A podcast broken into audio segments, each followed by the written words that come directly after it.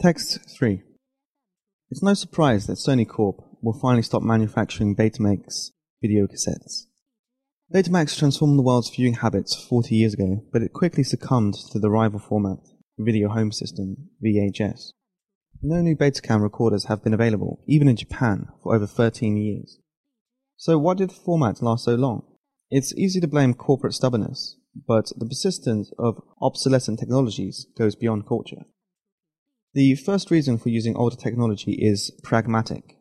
Many people, including owners of the latest devices, retain some older ones because they avoid some of the vulnerabilities of newer equipment. Consider the often ridiculed fax machine. A scanned document may be more convenient and cheaper to send than a fax, but unencrypted personal information is notoriously easy to hack online. The world's military leaders, for all their fascination with advanced weapons, find it hard to part with older, rugged ones. The military historian David Edgerton, in his book, The Shock of the Old, argues that Hitler would have done better to build 24,000 fighter aircraft for the cost of his wonder weapon, V 2 rocket program, and that the US could have defeated Japan earlier if Manhattan Project funds had been used for more conventionally armed B 29s. A second reason is aesthetic. Where pragmatic users like saving money, aesthetic ones will gladly pay more for what they consider a higher quality or more authentic experience. Not too long ago, vinyl records were associated with middle aged audiophile pursuits. Now they appeal to youthful hipsters as well. Sometimes pragmatic choices morph into aesthetic ones. Modern automatic transmissions offer better fuel economy than the few remaining US stick shift models and are now standard equipment on American built cars. Yet, remaining devotees still crave manual transmissions for the tactile experience of driving them.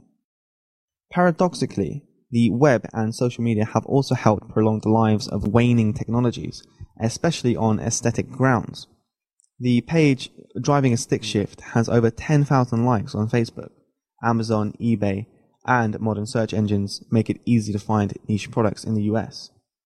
The third conservative style might be called rescue technology, Many essential records and elements of audiovisual production have not been and won't be digitized. Whereas the last American company to sell IBM card reading machines, Cardamation Co., went out of business in 2012, the California Tab Card Co. still sells punch cards.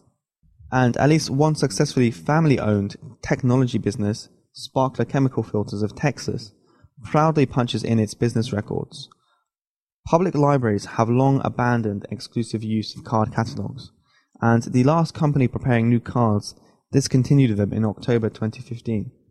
But there are still countless historic public and private records in file card format that must be preserved and damaged cards replaced.